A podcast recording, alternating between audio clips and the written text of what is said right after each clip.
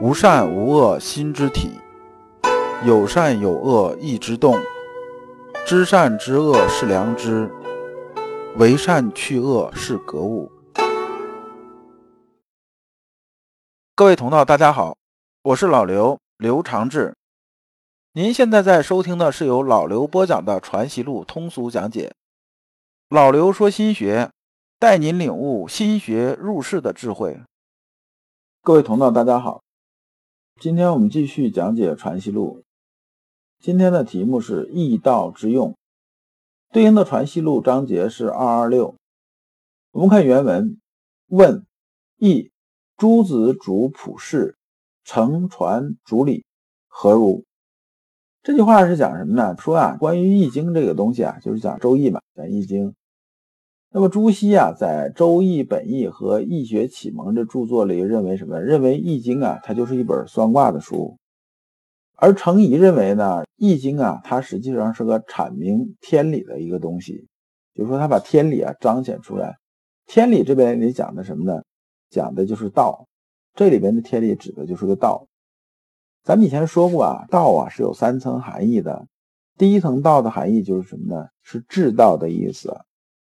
至道是说呢，我们说啊，这个东西它从哪生出来的？它从哪产生出来的？产生它的东西从哪产生出来的？这么往后推，推到最后呢，就推到一个原点了。这原点就产生万物啊，这个地方是哪？那么呢，我们讲什么呢？讲这就是道，这是至道的意思。《道德经》里面就讲啊，古神不死，是谓玄牝。它的意思啊，讲的就是至道的意思啊。古神，古神，百度上解释啊，说古神呢是个什么什么神明，这基本就胡说八道了。古神呢，它是两个字，是拆开了看。古呢是类比，是深谷的意思，就是我们一看这个谷啊，很深很大一个裂缝嘛，然后我们也看不到头。他讲他这意思，说我们看呢，生出天地万物这个裂缝很大，我们根本看不到头，我们不知道虚空内另一面是什么。神呢是指啊神话的意思，就是用。算是神，我们讲这个神奇呀，讲的也是这个意思。这字呢很抽象，大家体会一下。那么说古神不死呢？说不死的意思啊，就是一个生生不息的意思。万事万物啊，从这个里边就出来了。是谓玄牝呢？这个玄呢，就是这个我们讲玄之又玄的意思。它的神妙我们是看不清楚的，就神妙之处我们没法看清楚。那么这贫呢，有点类比什么？类比啊，雌性的这种生殖器的意思。古人呢说，你看雌性这种生殖器真的很神奇啊，因为生命从里边出来啊，他们不知道这生命是究竟怎么产生的。他把天地之间呢能产生万事万物的，就比作什么呢？比作这个雌性这种产门，就是万事万物从里边出来。所以我们讲古神不死，是谓玄嫔。那么这个是讲道啊，至道层面的意思。那么道呢，还有另外两层含义是什么呢？一层含义是指天道，天道这个意思啊是秩序的意思。那么另外一个是什么呢？是人道，人道也是讲秩序，它只是应用范围不一样。天道指的是什么呢？应用于天地万事万物之间的这个道，就有点像什么呢？有点像我们有个那种仿古架，就是那个架子上面一层一层全是格子。然后每个格子里边，我们把这东西往里放，就相当于这样子的挂起来，然后呢把东西往里放进去。你每个东西放在哪个格子里边，你自己有多大活动空间，这是啊定下来的，就是秩序。那么人道讲的是什么呢？就是我们人类社会里边，我们这个架子和里边呢，它这种规矩秩序是什么一个样子，讲的是这层意思。那么程颐啊解是这样一个意思。那么这时候啊，学生问先生啊，就说：“那你是怎么理解的？它究竟是一个算卦的东西呢，还是讲道的层面的东西呢？”我们看先生怎么回答。先生说呀：“其实啊，你占卜呢，这个事情呢，它就是什么？它就是个理，理呢也是占卜，它俩其实是一码事儿。那为啥说是一码事儿呢？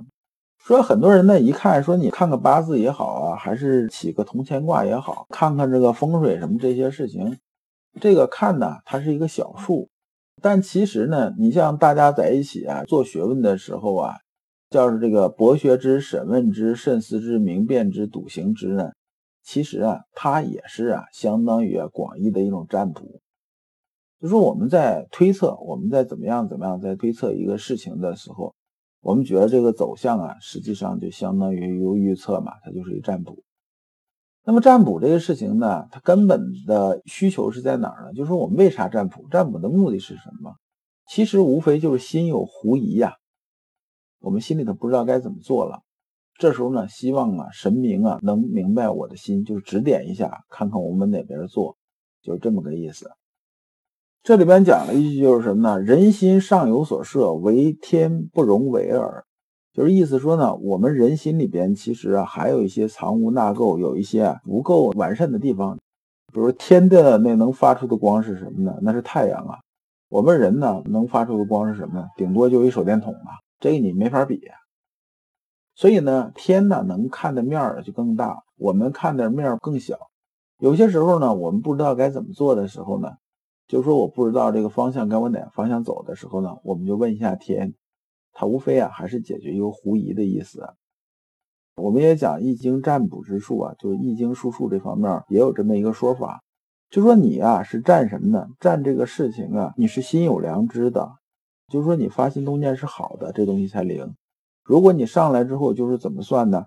我怎么杀个人呢？怎么样怎么样？干这坏事的时候，往往这东西就是不灵了。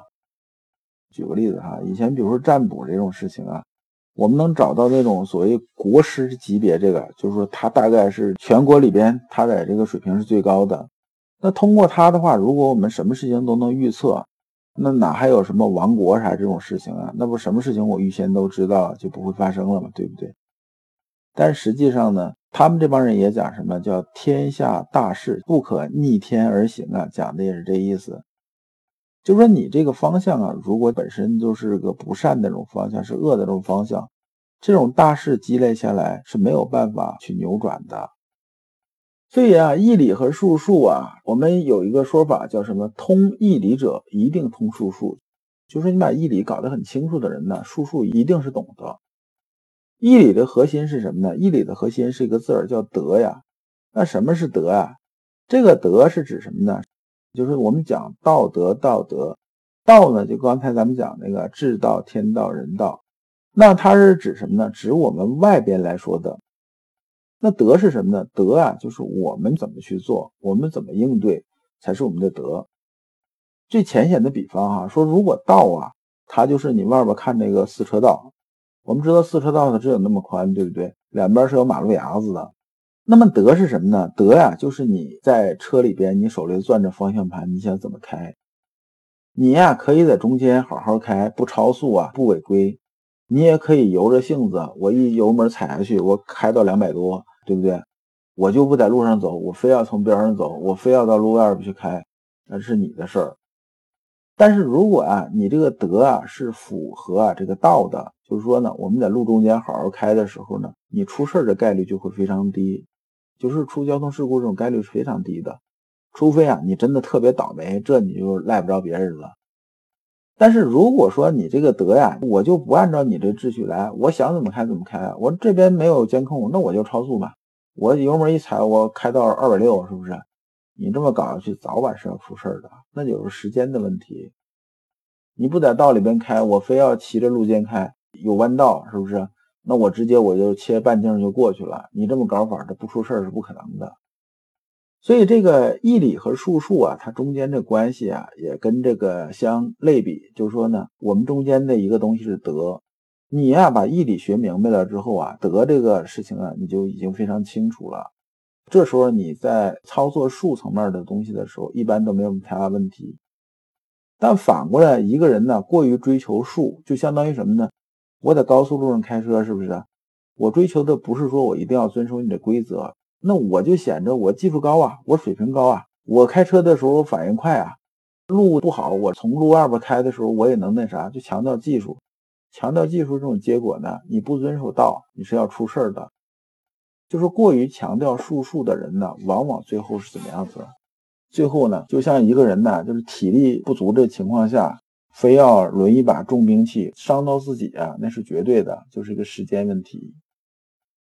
那我们人心的缺点呢，就是上有所设，但呢天不容为耳，就是说我们呢是有所涉猎的，但是设的东西不全，但是天呢是看得很全的。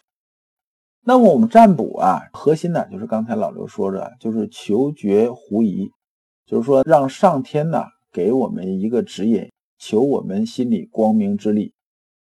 所以从这个角度来说呢，占的时候是心不能有私欲的，你要和德呀和道相符合，那么你占的时候啊才是有意义的。也就是说啊，你不能有私欲，必须心里边都是有良知的。这个广义上这种占呢，你比如说每天我们听天气预报，实际上也是一占嘛，对不对？那我们就看看明天天气咋样，还不就是说他这占着方法跟我们这个摇铜钱卦不一样嘛？它是另一种方法，也是个预测。所以呢，人呐去占的时候啊，其实他的心念依旧是良知生发，初衷呢还是什么呢？希望神明啊来指引我心中良知之发，就良知该怎么做。那么占卜活动本质呢，也是个知良知动过程。如果你不知道如何进入心学殿堂，如果你在为人处事时经常左右为难，如果你在入世践行时经常茫然无措，那么你可以加老刘的微信。老刘的微信是老刘说心学的首字母加三个六。老刘为你答疑解惑，带你趟过晦涩的暗河，到达智慧的彼岸。那么这一讲啊，我们就讲完了。下一讲我们讲受与不受的分别。感谢诸君。